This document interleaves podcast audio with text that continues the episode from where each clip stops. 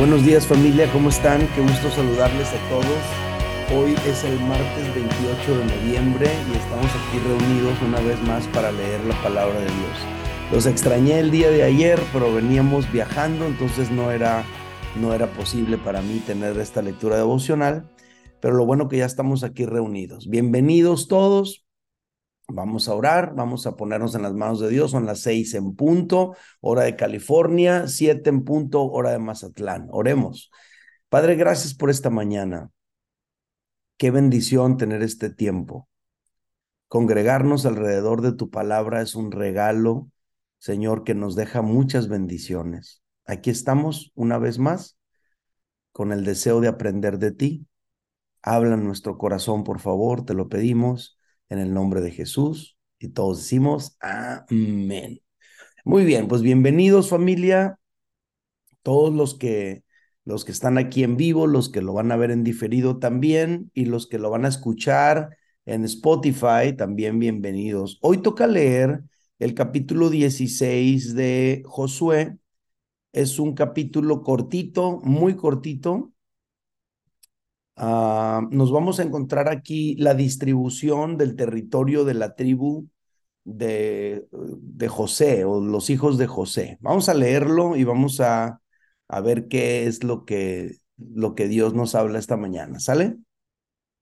Josué 16 dice, tocó en suerte a los hijos de José desde el Jordán de Jericó hasta las aguas de Jericó hacia el oriente hacia el desierto que sube de Jericó por las montañas de Betel, y de Betel sale a Luz y pasa a lo largo del territorio de los Arquitas hasta Atarot, y baja hacia el occidente al territorio de los Jafletitas, hasta el límite de Bet Jorón, la de abajo, y hasta Geser, y sale al mar.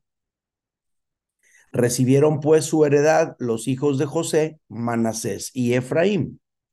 Y en cuanto al territorio de los hijos de Efraín por sus familias, el límite de su heredad al lado del oriente fue desde Atarot Adar hasta Bet Jorón, la de arriba. Continúa el límite hasta el mar y hasta Mikmetat, al norte y da vuelta hacia el oriente hasta Tanat, Silo y de aquí pasa a Janoa. De Janoa desciende a Atarot y a Naharat y toca Jericó y sale al Jordán. Y de Tapúa se vuelve hacia el mar, el arroyo de Caná y sale al mar. Esta es la heredad de la tribu de los hijos de Efraín por sus familias. Hubo también ciudades que se apartaron para los hijos de Efraín en medio de la heredad de los hijos de Manasés, todas ciudades con sus aldeas, versículo 10 y último, pero no arrojaron al cananeo que habitaba en Geser, antes quedó el cananeo en medio de Efraín hasta hoy y fue tributario. Estos son los 10 versículos del capítulo 16 de Josué.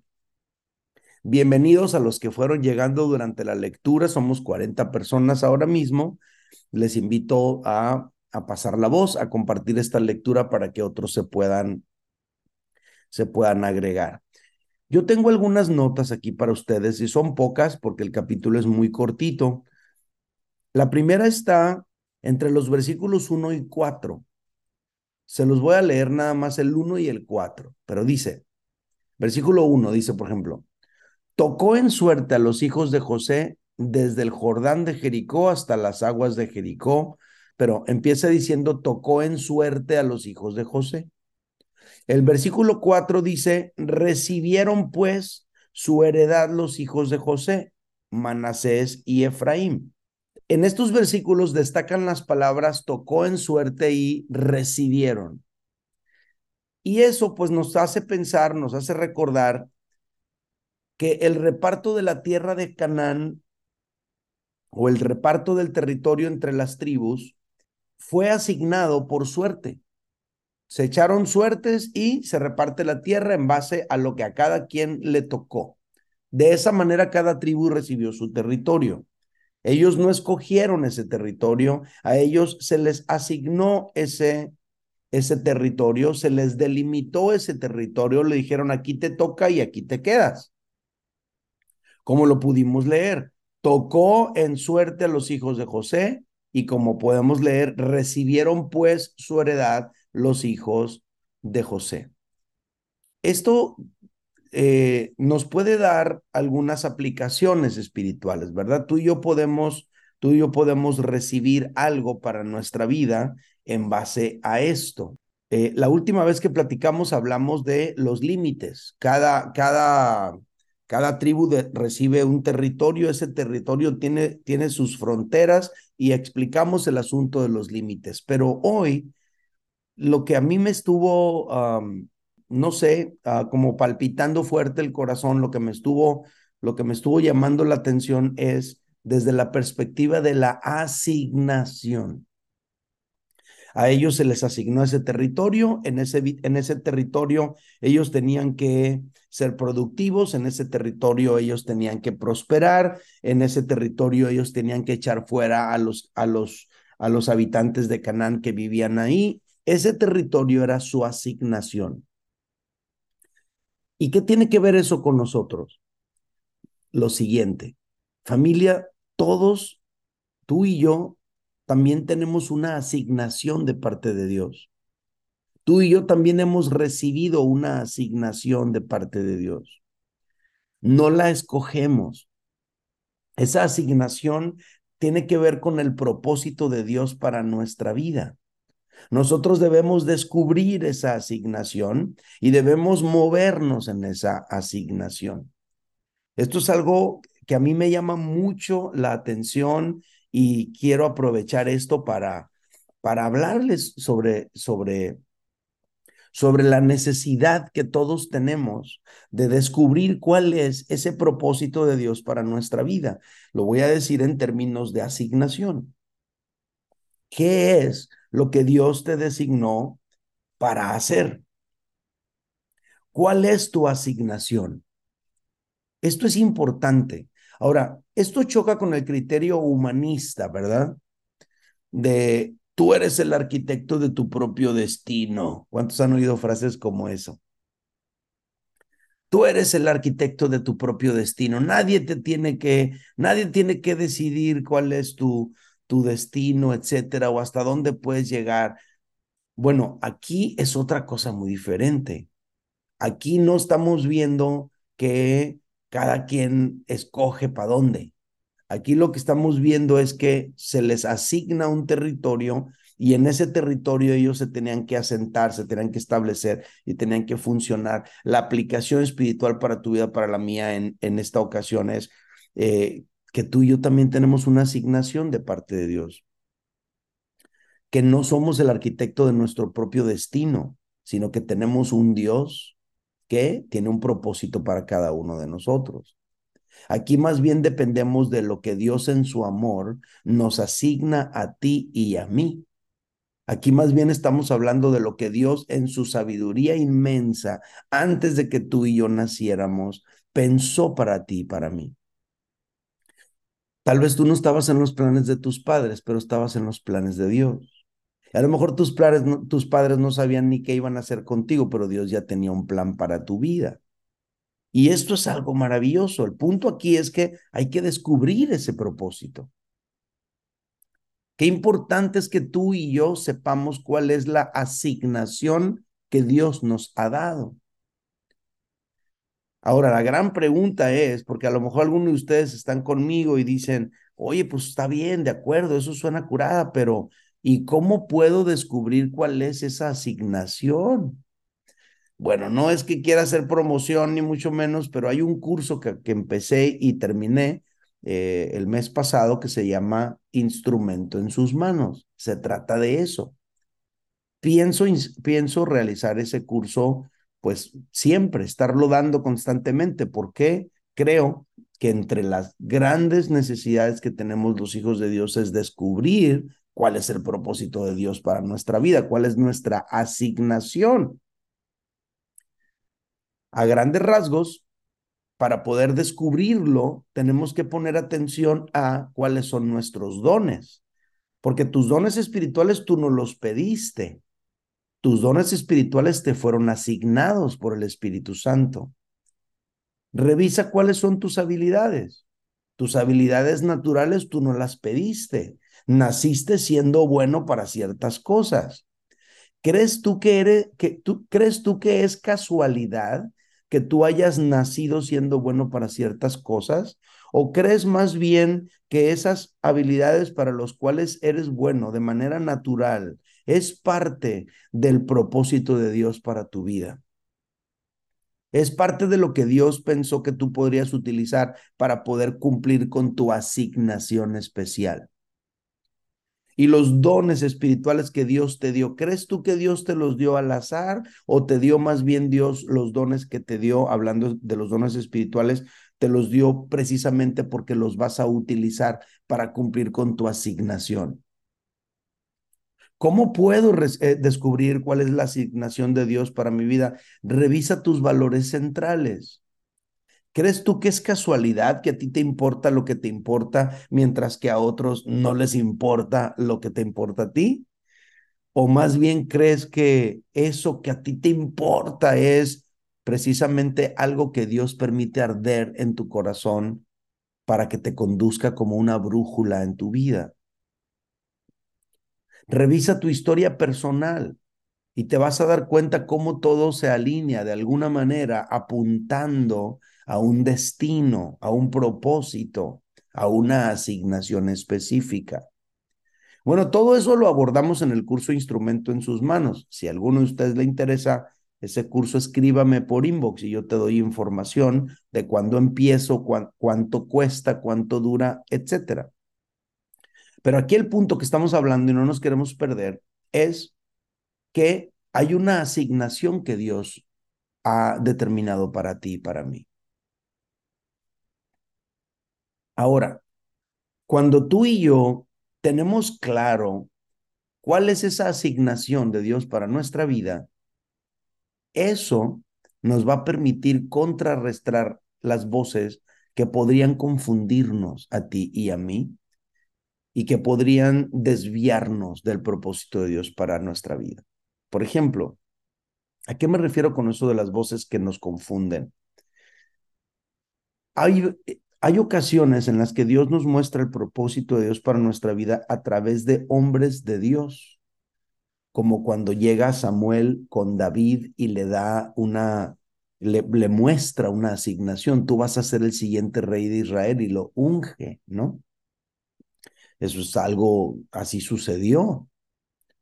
Eh, Eliseo también ungió a, alguien para ser rey también Samuel ungió a Saúl para ser rey, o sea, fueron las asignaciones que Dios tenía para ellos y sucedió a través de un hombre de Dios.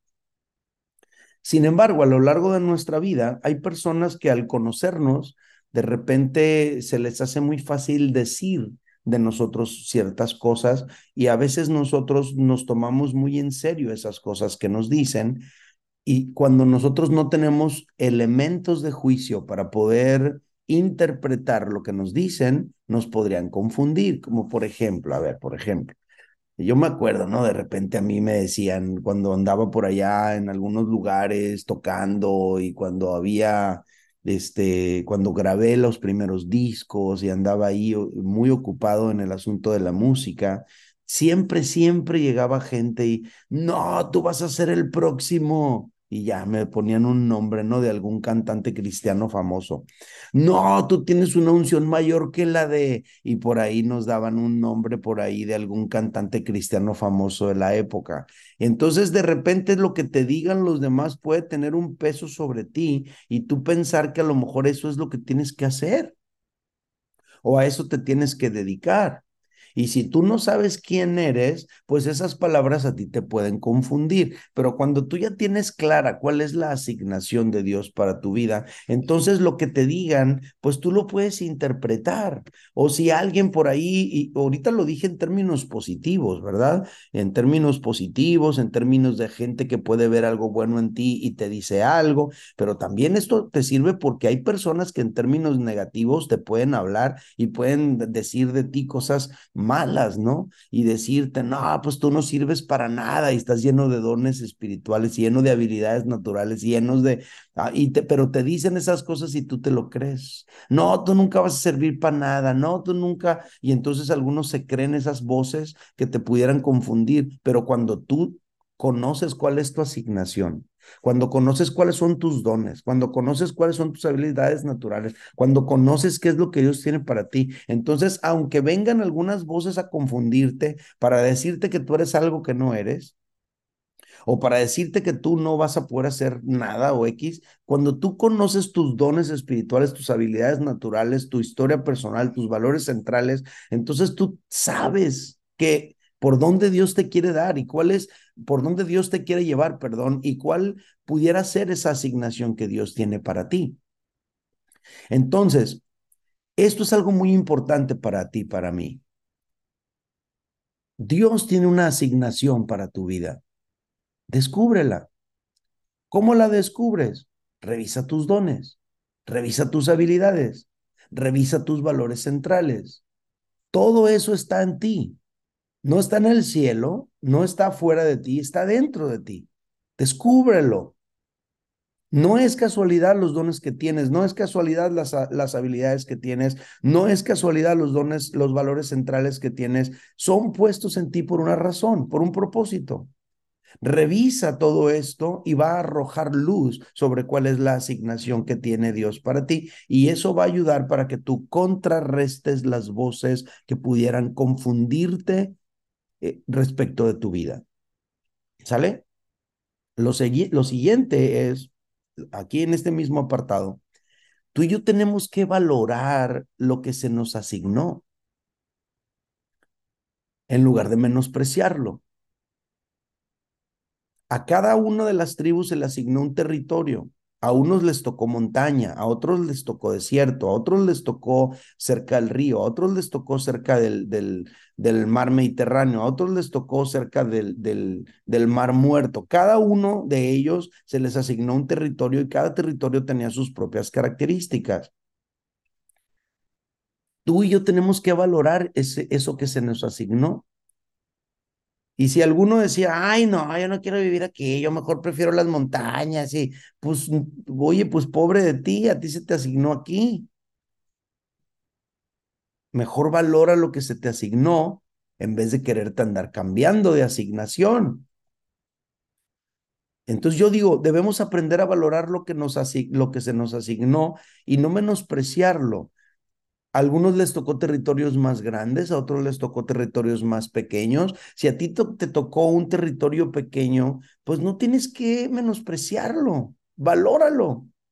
Ahora, si vemos la asignación en términos de ministerios, si vemos la asignación en términos de servicio a Dios, no menosprecies la asignación que se te ha dado.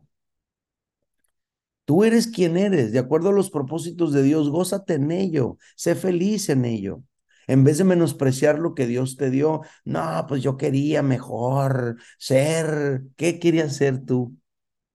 Mejor valora quién tú eres. Gózate en quien Dios te hizo. Gózate en lo que Dios te asignó. Sé bueno ahí. Sé el mejor ahí. Haz, haz tu parte con gozo ahí. Somos parte del cuerpo de Cristo. No se trata de que un órgano del cuerpo empiece a quejarse de lo que es y quiera hacer otra cosa. El apóstol Pablo habla bien de eso, ¿no? Entonces aquí, número uno, no menosprecies lo que el Señor te asignó. Valóralo. Ahora, aquí mismo en este asunto de valorar la asignación que Dios nos ha dado y no menospreciarla, tampoco codicies la asignación de los demás. No, pues a mí me gustaría mejor eh, un terreno allá en la montaña, en vez de estar aquí en el desierto, pudiera haber dicho alguna tribu, no codicies la asignación de los otros. Yo me acuerdo que yo pasaba por aquí, por estas regiones donde vivo ahora, muy desérticas, y yo, pues como vengo del mar, de la playa, pues para mí era horrible, seco, no hay vida, esto, lo otro, hasta que empecé a conocer gente de por acá y a tener amigos. Me acuerdo cuando mi amigo Daniel Pérez me llevó a andar en jeep allá a las dunas de, de algodones, un lugar que, está cerca de aquí. Y, me impresionó, me impresionó, me impresionó. También me ha impresionado eh, cuánto amor le tiene a estas regiones pues los habitantes de aquí, cómo disfrutan lo que se hace ahí, lo que se puede hacer ahí, las posibilidades que hay ahí, la diversión que hay ahí, etcétera. Y no me deja otro pensamiento más que valorar en donde vives. Hablando de asignación de territorio con las tribus, pero en este caso hablando espiritualmente también, ministerialmente también, hay que valorar la asignación que Dios nos ha, dado en lugar de codiciar la asignación de los demás. No debemos codiciar las otras asignaciones. Es como yo, por ejemplo, a mí el Señor me asignó el ser pastor. Ya. Es lo que yo soy. Yo soy un pastor que canta. Sí canto, pero soy un pastor. Eso es mi principal don. Cuando yo me pongo y reviso mis dones, me doy cuenta que mi don dominante es el de ser maestro. Ese es, mi don dominante. Tengo otros dones, pero ese, ese es el que domina más. ¿Por qué será? Pues porque Dios quiere usarme como pastor y maestro de su palabra, principalmente. No está prohibido que yo toque y cante y de repente haga un concierto por aquí o por allá o me quieran invitar para hacer eso. No está prohibido, lo puedo hacer. Por cierto, si hay alguien aquí de Culiacán, el sábado ahí nos vemos. Vamos a tener un concierto en Culiacán este próximo sábado en, en el parque, ay, no me acuerdo si es Constitución o Revolución, a partir de las 5 de la tarde, entrada gratuita. El evento se llama, se llama Calvary Fest. Los de Calvary Chapo están organizándolo con el pastor Hugo Limón y vamos a estar ahí para tener un concierto este sábado. Entonces, a veces podemos hacer, a veces podemos hacer, este, hey, allá nos vemos Ahí nos vemos, José Antonio, ahí te espero. Entonces, yo tengo que entender cuál es mi asignación y tengo que gozarme en ella en lugar de codiciar la asignación de los demás. Pues soy quien soy, soy el pastor que soy, soy la persona que Dios me hizo. Entonces yo no tengo que codiciar otras asignaciones, las, asignaciones de otros. Tengo que más bien gozarme en quien yo soy. Y tú también.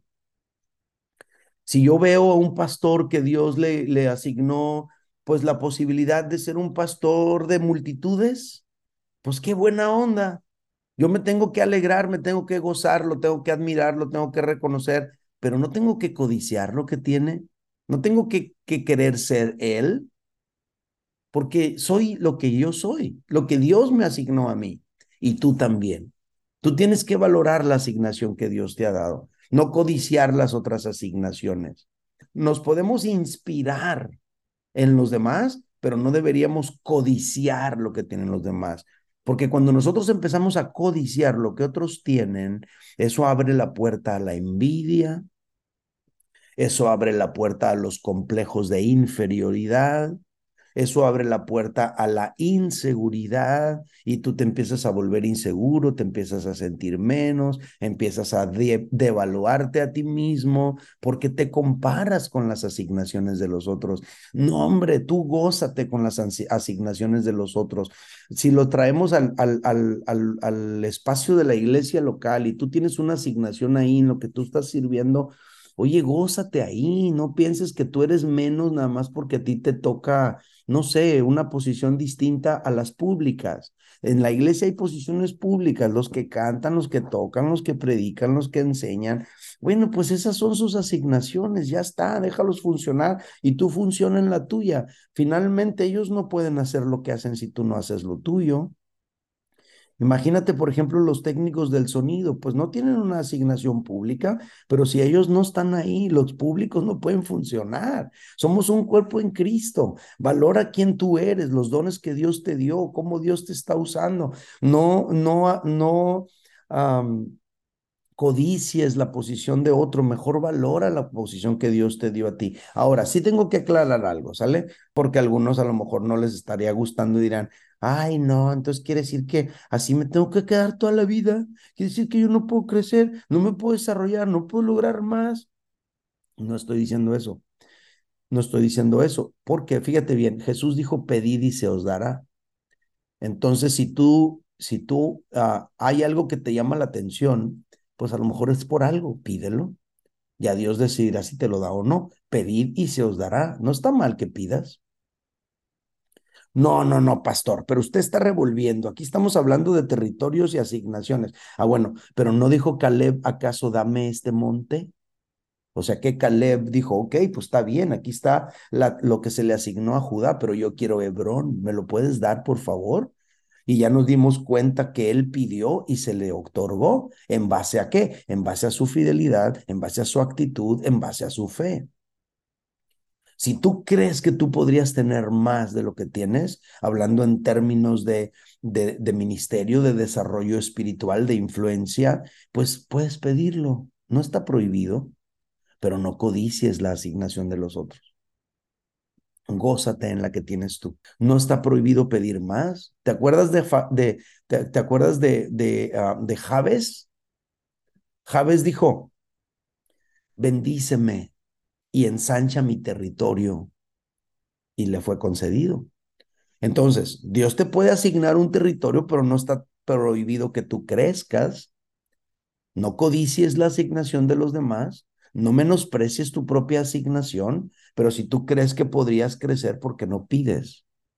Y esto es algo bien padre, ¿sabes por qué? Porque nos habla de depender de Dios, Él es el que asigna. nos habla de humildad, ¿verdad? en lugar de arrogancia, en lugar de que tú por tus propias fuerzas te apropies de, en vez de que tú estés peleando por una posición. Hay personas dentro de la iglesia y dentro de las empresas que su manera de escalar es haciendo quedar mal a los demás. De repente ahí sutilmente en la plática contigo, no, pues yo esto, yo lo otro, y, y pues ya ves que fulano hizo esto y esto y esto y esto, y empiezan a hablarte todo lo malo que hizo fulano con el objetivo de que a lo mejor quitas a fulano de ahí te ponen a ti. Eso no está bien. ¿Quieres crecer? Qué bueno. La Biblia, el apóstol Pablo dice, si alguno anhela obispado, está bien. Buena cosa desea. Eso no está mal, eso está bien. Pero hay requisitos que cumplir. Y yo te digo, ¿quieres crecer? Eso está bien. Pídeselo a Dios y que Dios determine lo que te da y lo que no. Cuando tú y yo le pedimos a Dios, eso pone en evidencia nuestra dependencia de Él. Cuando tú y yo le pedimos a Dios, eso pone en evidencia una humildad de nuestra parte. Cuando tú y yo le, pedimos a Dios, neutralizamos toda arrogancia que nos hace pensar que tú puedes y que tú puedes ahí meterte y quitar al otro. Bueno, esta es la primera, la primera reflexión aquí. Asignación. Me encantó, ¿eh? Espero que el Señor eh, a cada uno de ustedes les haya mostrado algo. Pero la siguiente reflexión que tengo está en el versículo 10. El versículo 10 dice así, fíjense bien cómo dice, ¿eh? dice, pero no arrojaron al cananeo que habitaba en Geser. Antes quedó el cananeo en medio de Efraín hasta hoy y fue tributario me llama mucho la atención, no arrojaron al cananeo. Qué interesante. La otra vez vimos, no pudieron echar a el cananeo, el eteo, no sé yo qué. ¿Se acuerdan que lo explicamos? No pudieron y dijimos, tenemos que aceptar que hay batallas con las que nosotros que hay situaciones que no podremos vencer, acéptalo, eso depende mejor del Señor, que el Señor se fortalezca en tu debilidad, acepta que hay cosas con las que no puedes. Pero aquí no dice que no pudieron arrojarlo.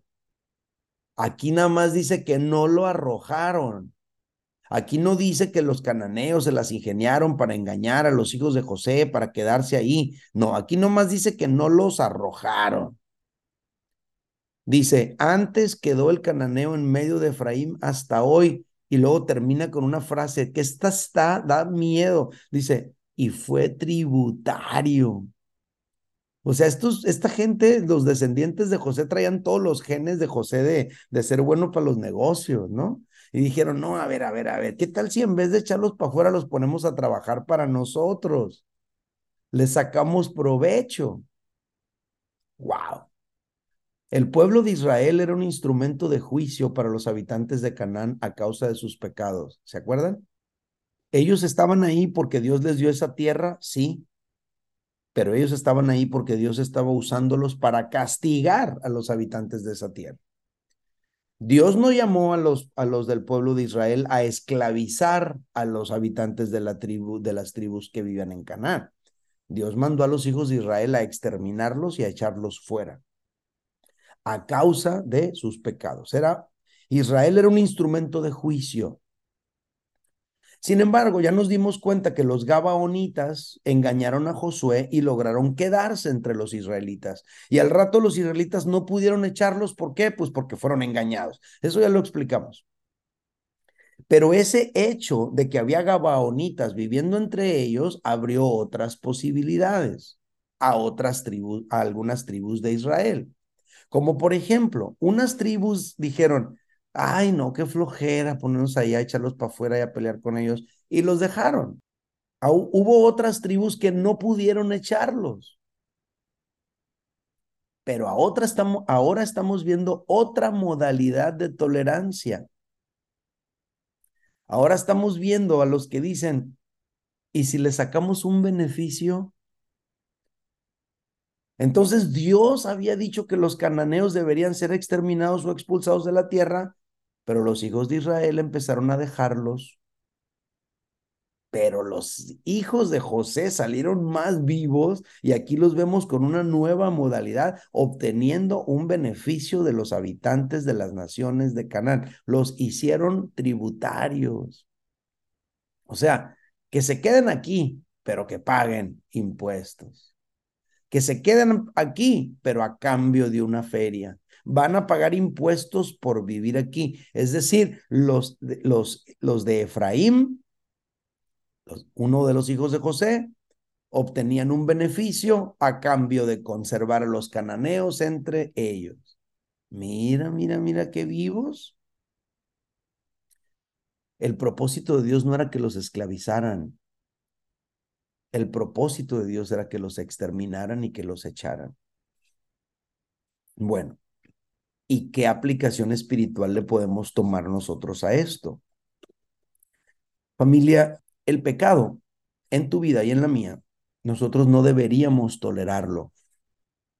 El pecado en tu vida y en la mía, nosotros deberíamos erradicarlo, echarlo, porque Cristo murió en la cruz y pagó el precio por ello porque el Espíritu Santo mora en ti y desde que tú y yo recibimos a Cristo, estamos en un proceso de santificación en el que el Señor está perfeccionándonos, transformándonos y cambiándonos. Entonces, el pecado, ciertas prácticas, ciertos hábitos pecaminosos, tú y yo debemos echarlo de nuestra vida. Echarlo de nuestra vida. No lo dejes como un tributario. Ay, a ver, a ver, ¿cómo que un tributario? Sí, sí, sí, sí. La verdad es que hay prácticas pecaminosas o todas las prácticas pecaminosas nos generan una gratificación, un placer, una grata sensación. Eso explica por qué muchas veces los dejamos en nuestras vidas en lugar de echarlos.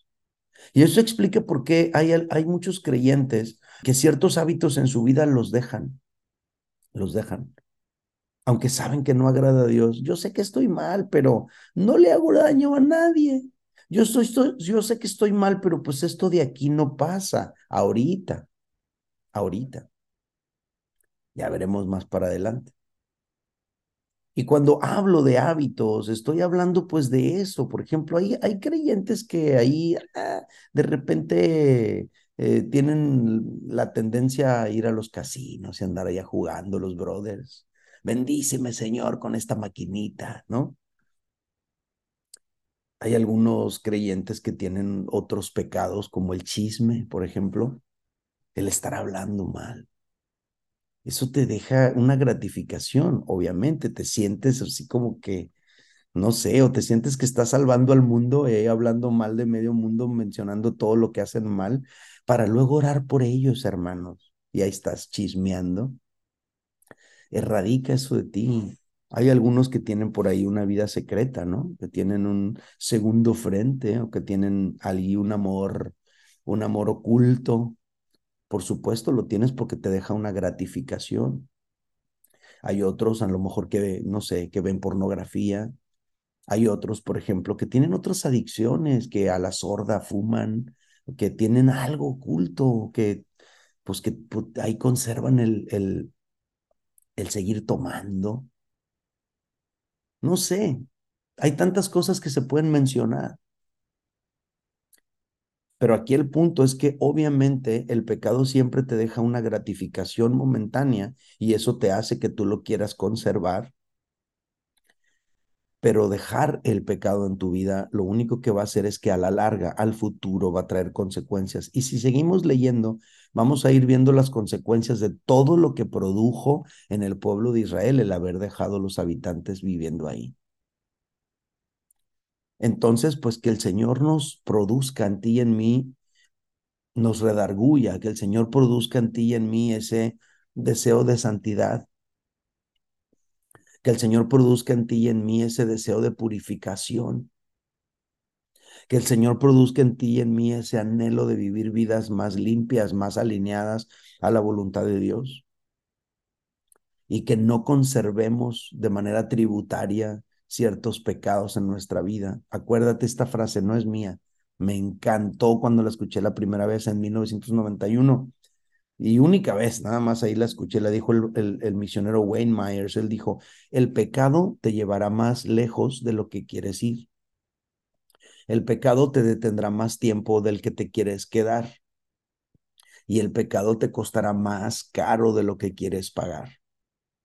Entonces aquí podemos ver que los de Efraín como que le estaban haciendo negocio con los cananeos, eh, los hicieron tributarios, obtenían un beneficio de tenerlos ahí, sí, pero los dejaron más tiempo de lo que lo deberían dejar y terminaron ellos pagando más caro de lo que hubieran podido pagar. Greg Rochelle dijo que el pecado es como un estornudo gigante que sientes rico cuando estornudas, pero al final te deja todo sucio. Entonces, hey, mejor rompe con el pecado en vez de tolerarlo por la gratificación que te produce.